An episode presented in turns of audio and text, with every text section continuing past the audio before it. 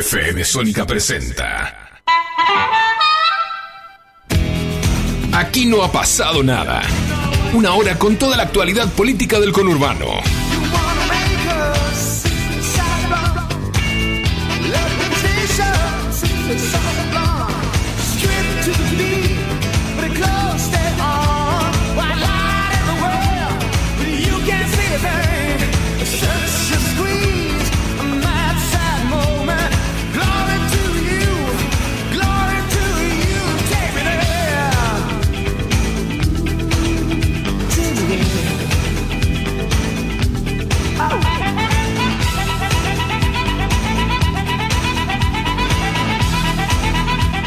Bienvenidos, bienvenidas, esto es Aquí No Ha Pasado Nada. Mi nombre es Cristian Salles, me acompaña el señor Sebastián Vargas, como siempre, cada martes de 18 a 19 en el aire de FM Sónica. ¿Cómo le va, señor Vargas? Muy bien, señor Salles, a 24 horas del cierre de alianzas y a casi 10 días del cierre de candidatos.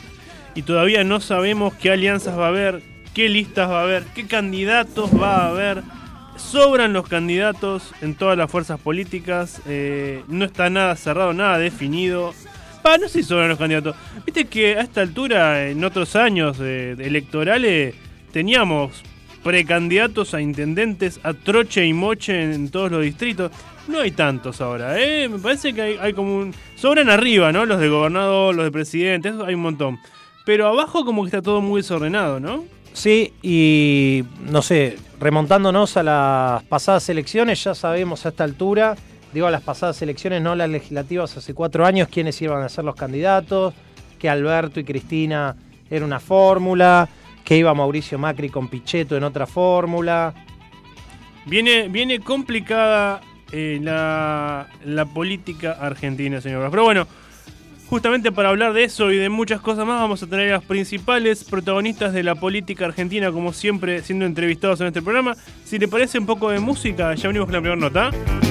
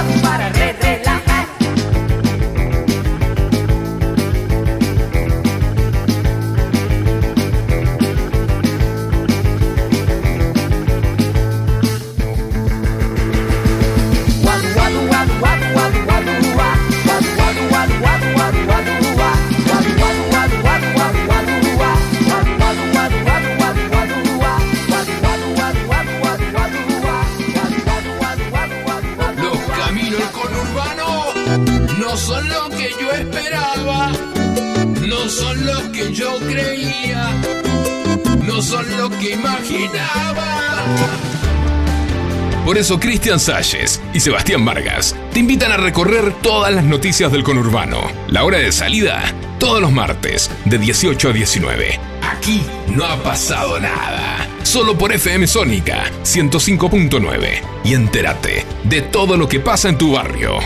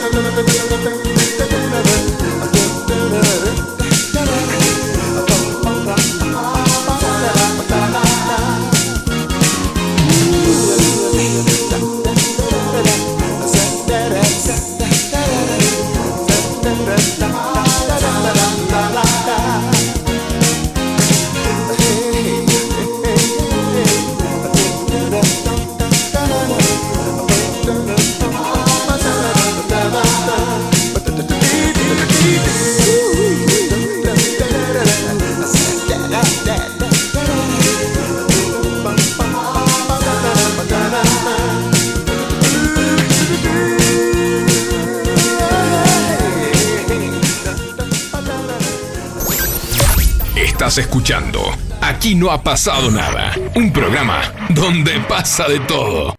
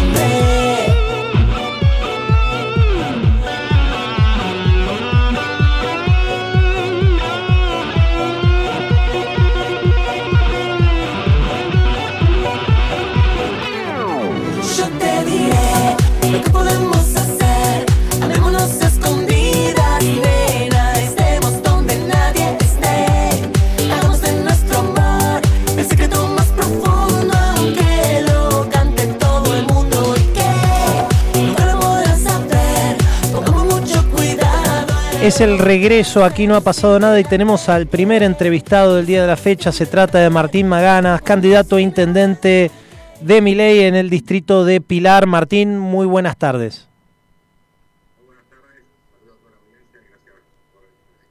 ¿Cómo estás, Martín? Bueno, primero, gracias por la comunicación.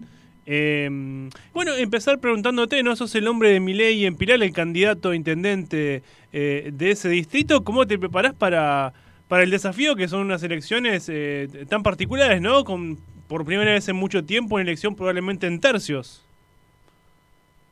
Así es, estamos preparando, trabajando mucho, este, estamos caminando todo el plan, eh, tenemos grupos de jóvenes, eh, gente grande, eh, de todo tipo de, digamos, gente de trabajo, es un poquito diferente, ¿no? A lo que estábamos acostumbrados los argentinos, a los partidos políticos eh, convencionales.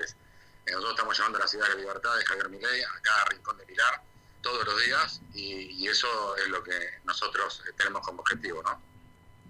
Cuando hablas de las ideas de la libertad y llevarlo a los barrios, ¿no? De, ¿Cuáles son esas ideas, digo, a nivel local, ¿no? Pues ya escuchamos a Milei hablar de la economía, hablar de la dolarización, todo eso, pero a nivel local, a nivel pilar, ¿qué es lo que hay que cambiar? ¿Qué es lo que, que- lo que harían?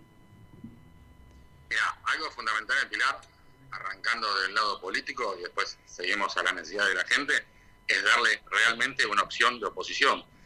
Hoy en Pilar no hay una, no hay una oposición. Nosotros tenemos en Pilar, frente de todos, que bueno ya sabemos que son los que vienen destrozando el país, junto por el cambio, que realmente no han sabido hacer la oposición, este, y en muchos casos hemos encontrado convivencia eh, en diferentes tipos de sociedades con frente de todos, por lo tanto terminan gran parte de ellos siendo lo mismo.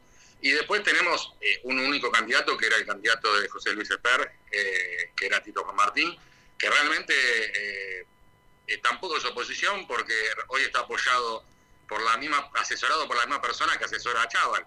Entonces, este, inclusive también la que asesora al candidato junto por el cambio. Entonces, si, digamos, si vos tenés un asesor que te asesora a vos, que asesora a Chava, que asesora junto por el cambio, no puedes decir que estás llevando la ciudad de la libertad, ni que vas a ayudar a la gente de una forma diferente a la que vienen haciendo todos los que estaban. Entonces, nosotros hoy, desde ese lado, estamos dando la oportunidad por primera vez en el partido de Pilar a la gente de votar algo diferente, de tener la posibilidad de poder soñar con decir van a hacer algo diferente a lo que vienen haciendo, prometiendo siempre, y después que pasan las elecciones, no hacen nada. Y en esto lo que quiero decir y remarcar muy, muy fuerte es el tema de la salud es un tema que nos preocupa mucho en Pilar. Eh, la gente no tiene dónde llevar a sus hijos, se la pasan esperando horas y horas en las guardias.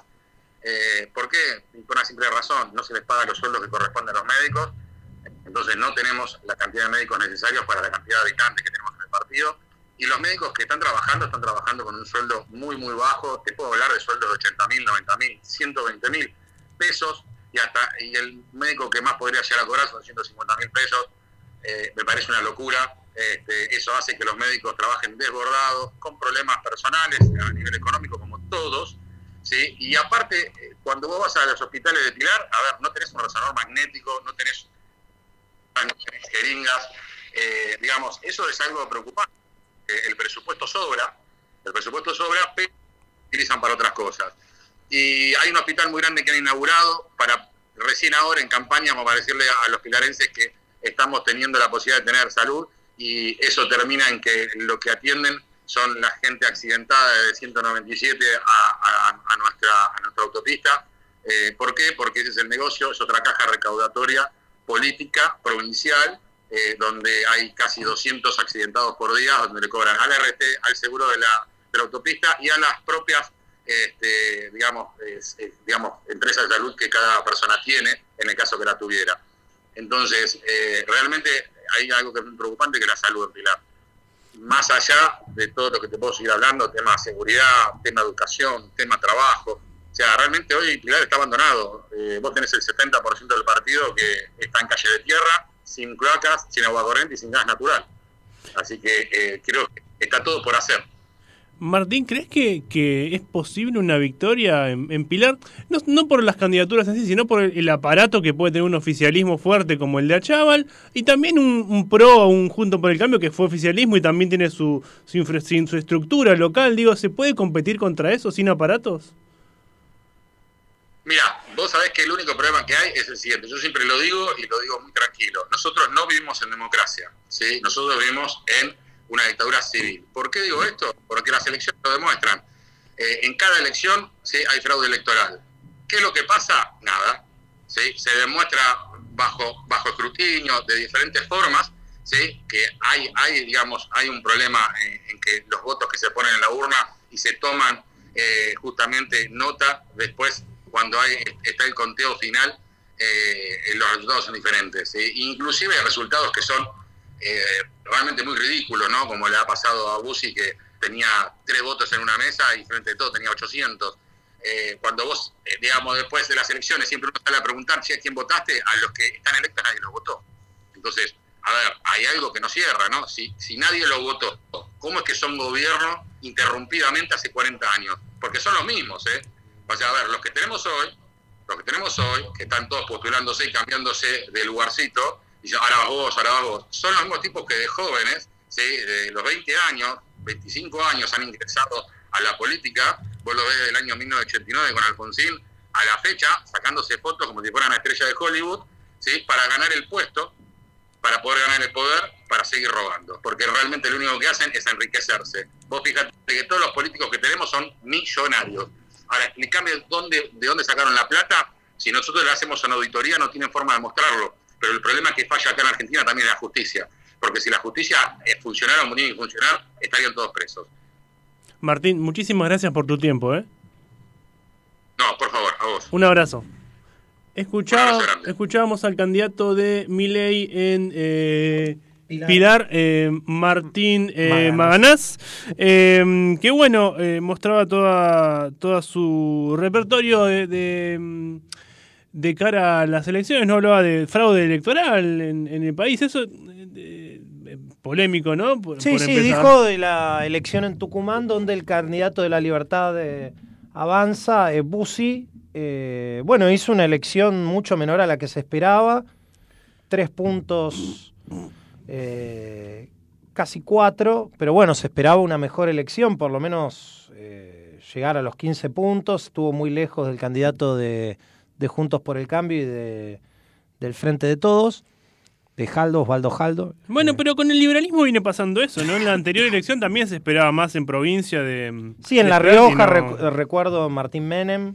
También, vos, Ah, vos me a de las la- legislativas. Sí, sí, sí, sí, se esperaba más de, Despert, por ejemplo, Milei no hizo mala elección en Capital, No, eh, no, igual quedó tercero eh, detrás Muy de lejos, Santoro. sí.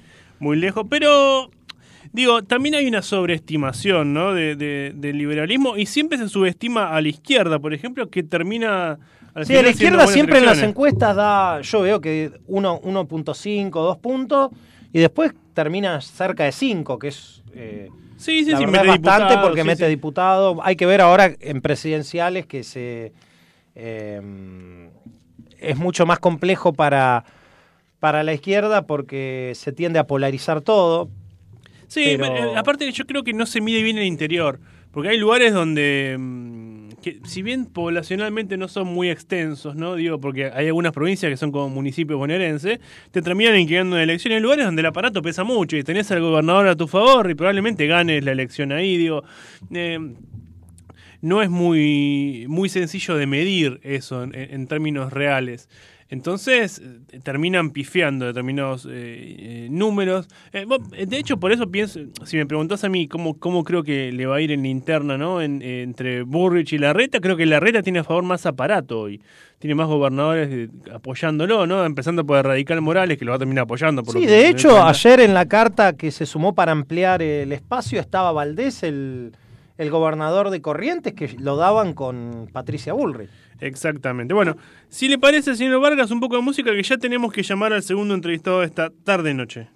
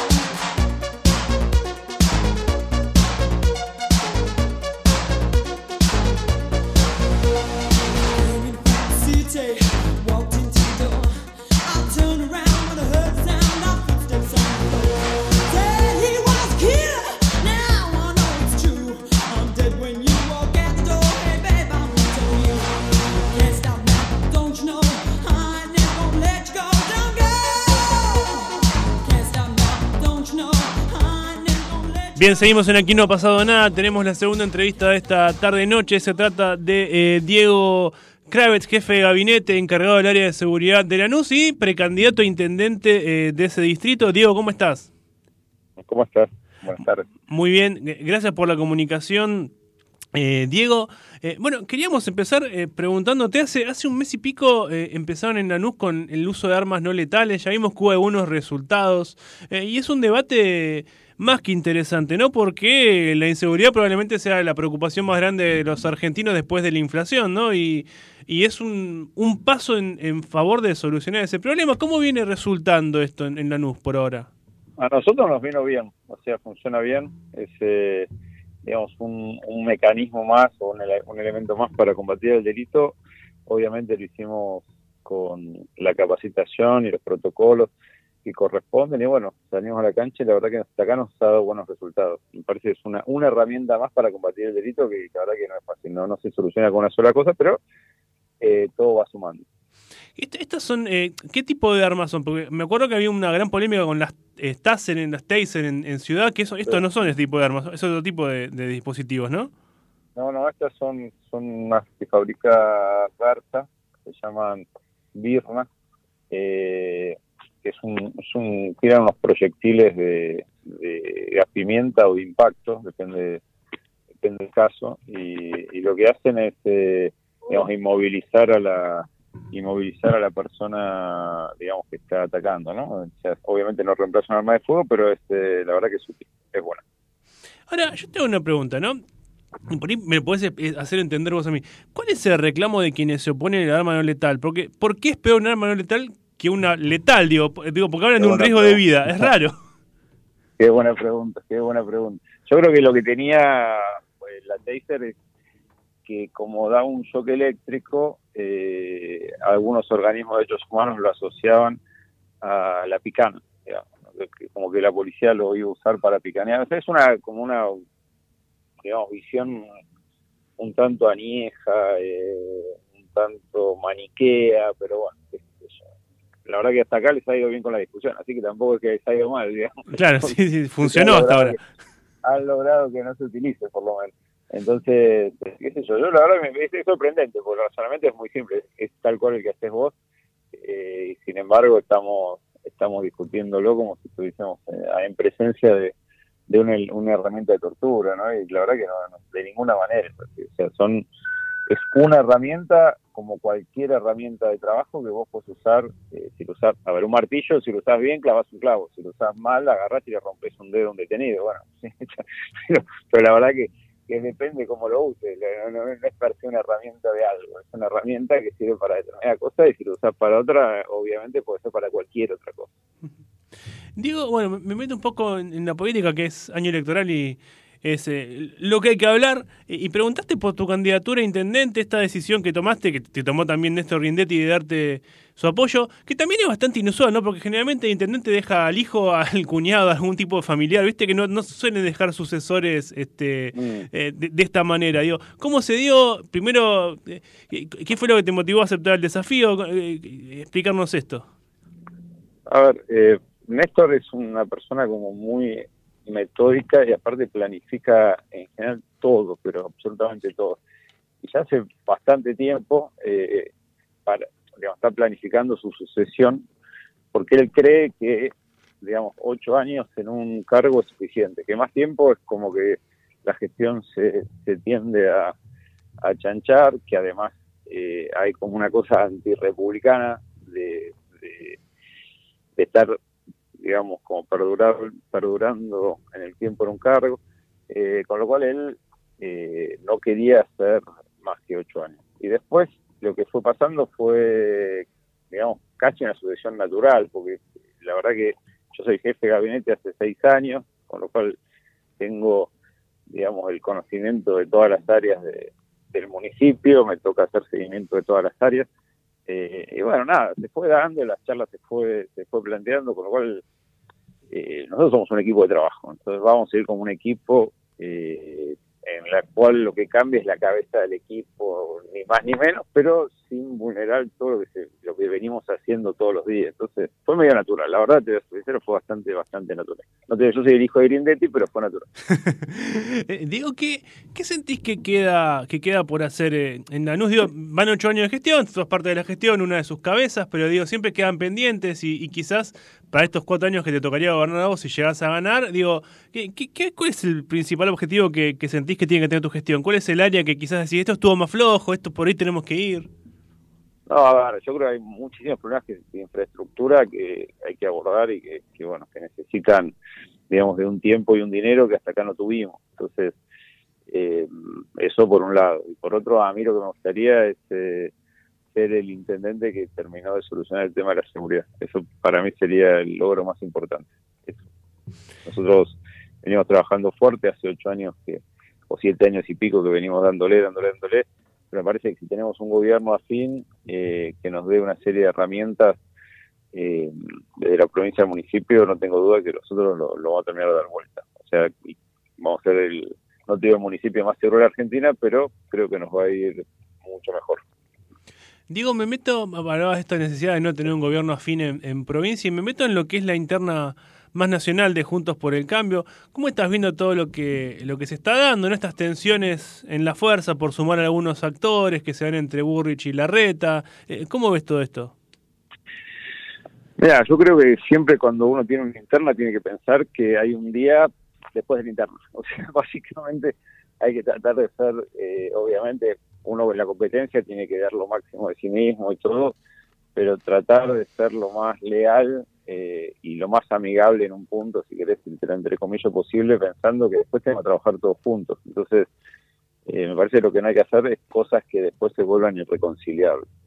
En ese sentido, me parece que estamos eh, ya medio en el límite, digamos, ¿no? O sea, como que hay que ser cuidadosos, no, no, no, no pasar ciertos límites. Estamos como muy, muy al filo por ahí con alguna declaración, eh, muy al filo con esto de, los, de dónde, de dónde juega uno, dónde juega el otro. Me parece que hay que pensar en serio en, que hay mucho para hacer y, de- que además hay que ganar elección, ¿no? Porque decís, bueno, ganamos la interna y se termina la elección, eh, es una cosa, pero termina la interna y hay que ganar una elección nacional, provincial, municipal, y de eso me parece necesitamos eh, a todos, no que uno se haya enojado mucho y se vaya, o enojado mucho y no trabaje, bueno, todo eso hace que, que hay que pensar muy bien lo que lo que se dice lo que se hace en esta etapa previa. Ahora te meto en un aprieto. Para tu opinión personal te pido.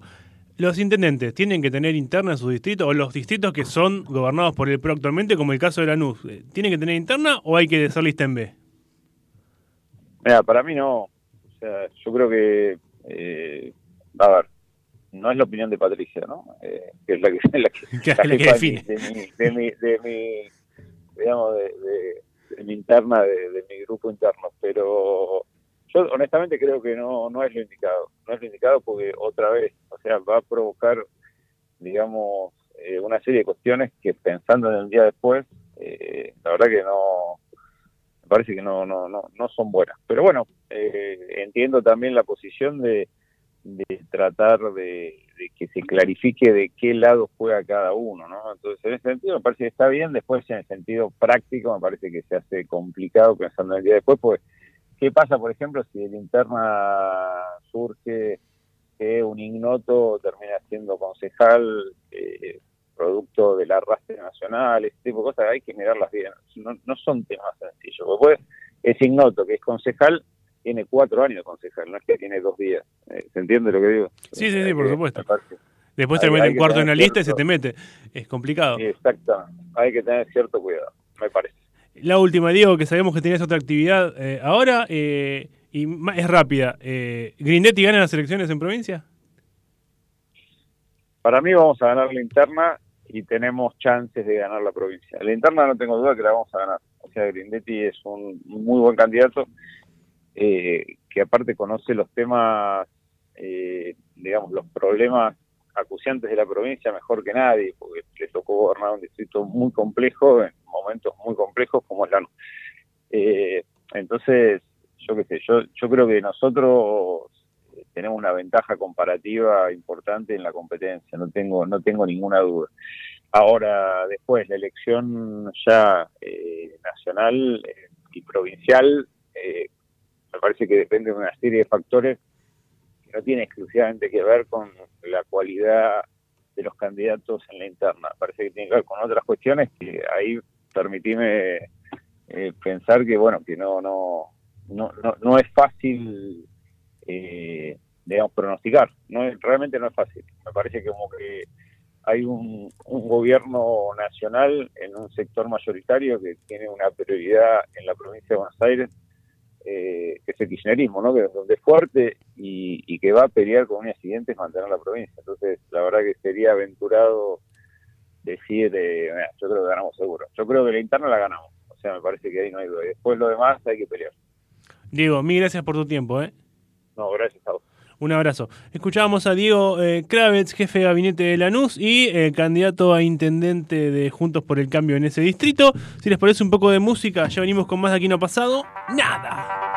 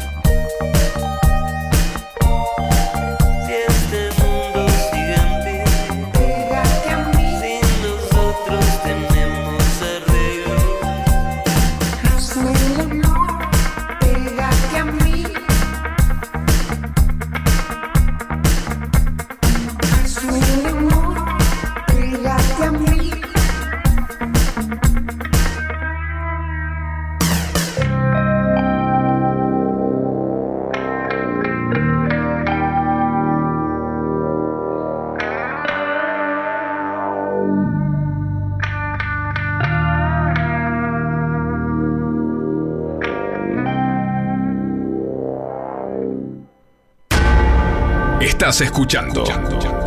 Aquí no ha pasado nada. Donde la rosca se cocina. Es una voz. Oh. There's a light in my window, a smile on my face. You're giving me a new life, a new day. Oh, your love is like magic. Yeah, I feel like I can fly. Mi pedazo de sol, la niña de mis ojos, tiene una colección de corazones rotos. You're my piece of the.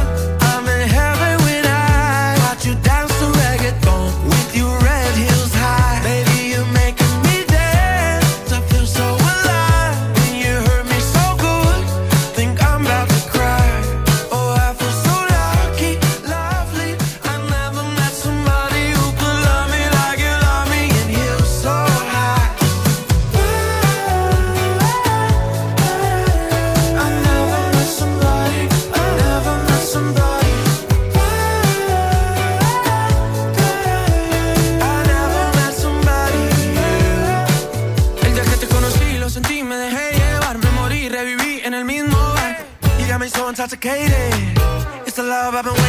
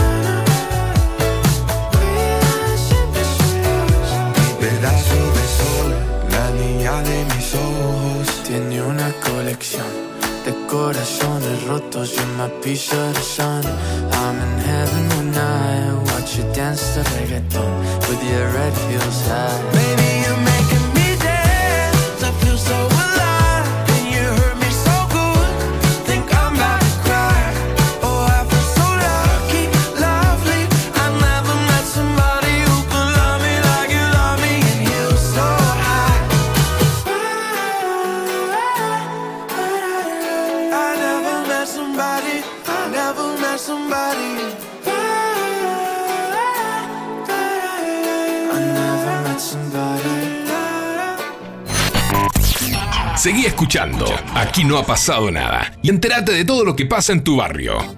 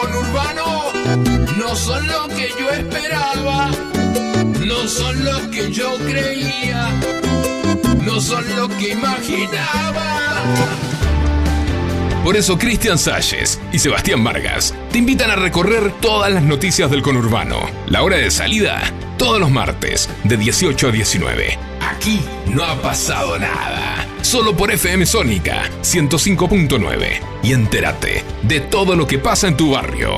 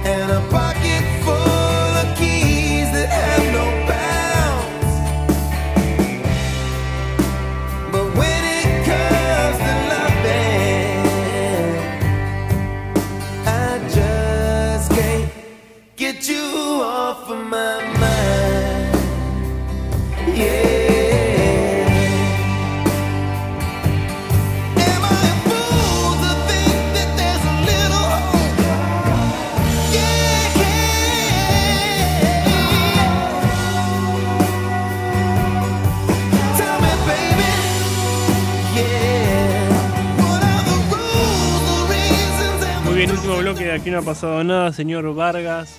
Eh, y bueno, mañana sabremos qué pasa, ¿no? En esta Yo creo que no vamos a arena saber nada. política. Perdón, Vale. que, perdón que le diga, no vamos a saber nada, nos vamos a marear con una serie de sellos partidarios y hasta el 24, un poquito antes, o sea, hasta la semana que viene vamos a tener eh, mucha incertidumbre, pocas certezas. Bueno, pero algunas, por ejemplo, eh, vamos a ver si Stolbizer está dentro de Juntos, por ejemplo, ¿no? Si, si se suma el gen. Eh, es una mínima certeza te Pero da. ya estuvo en Juntos hace dos años con Manes. ¿Vos sé decís que no cambia nada?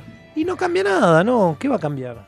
Y no sé, por ahí tiene 10 Además, votos. eh, digamos, con toda la sinceridad del mundo, ¿qué, qué cambia que esté Stolbizer o que no esté Stolbizer, no? No, Que no lo capaz sé. que le cambia a los tres militantes del GEN que están con ella. No, sé. Es una señora simpática, qué sé yo. no, no, no tengo En nada, no bien. tengo nada en contra de Margarita Stolbizer, pero ¿El socialismo se que suma juntos? ¿Está el socialismo? No, no está. El socialismo tiene alianzas dependiendo las provincias. En Ciudad de Buenos Aires está con la Reta, en Santa Fe está con Juntos. ¿Y en Provincia de Buenos En Aires? provincia de Buenos Aires está partido en 10 y cada, cada pedacito de esa partición eh, decide qué va a hacer. De hecho, acá en Vicente López es muy probable que vayan con Libre del Sur, por ejemplo. Mira, Bueno, eh, no sé, no sé si habrá grandes novedades mañana, pero no, no creo, va a que- haber, no creo que las haya. Yo no, no creo. Mirá si se rompe juntos. Vos decís que no, se rompe No, es alianza. imposible que se rompa juntos porque tienen intendentes abajo que no los pueden dejar a la deriva. Ojo con lo que dijo Kraven, me gustó, ¿eh? Porque él dijo que le gustaría que no haya interna por los intendentes. Eh, eso eh, va en contra de lo que propone Bullrich, que dijo que en todos lados quiere interna. Debería, no, debería un intendente no tener una interna, más los intendentes de, de Juntos que sacando pose, eh, en general son... Todos de pro. No, digamos, son nuevos. Sí, sí, sí, sí, sí. sí. O bueno, no, y sacando los radicales del interior, no digo los que están en el conurbano, eh, digo Valenzuela, Grindetti, nuevos en el sentido de no están hace Ah, 30 desde el años en el municipio, claro. Sí, sí, sí, en ese sentido es verdad. Pero bueno, si hay un interés ahí de, de Burrich y Larreta de tener representantes propios en cada lugar, ¿viste? Eh, es más difícil. Habrá que ver qué termina pasando. Bueno, señor Vargas, ya nos tenemos que ir, son y 55, ya tenemos que dejar lugar al siguiente programa, así que nos despedimos. Mi nombre es Cristian Salles, me acompañó el señor Sebastián Vargas. Esto fue Aquí No ha pasado nada, como cada martes de 18 a 19 en el aire de FM Sónica. Nos escuchamos el martes que viene. ¡Chao, señores! Lo que me falta no es la falta de fe. Esto fue Aquí no ha pasado nada. Política local en tu dial.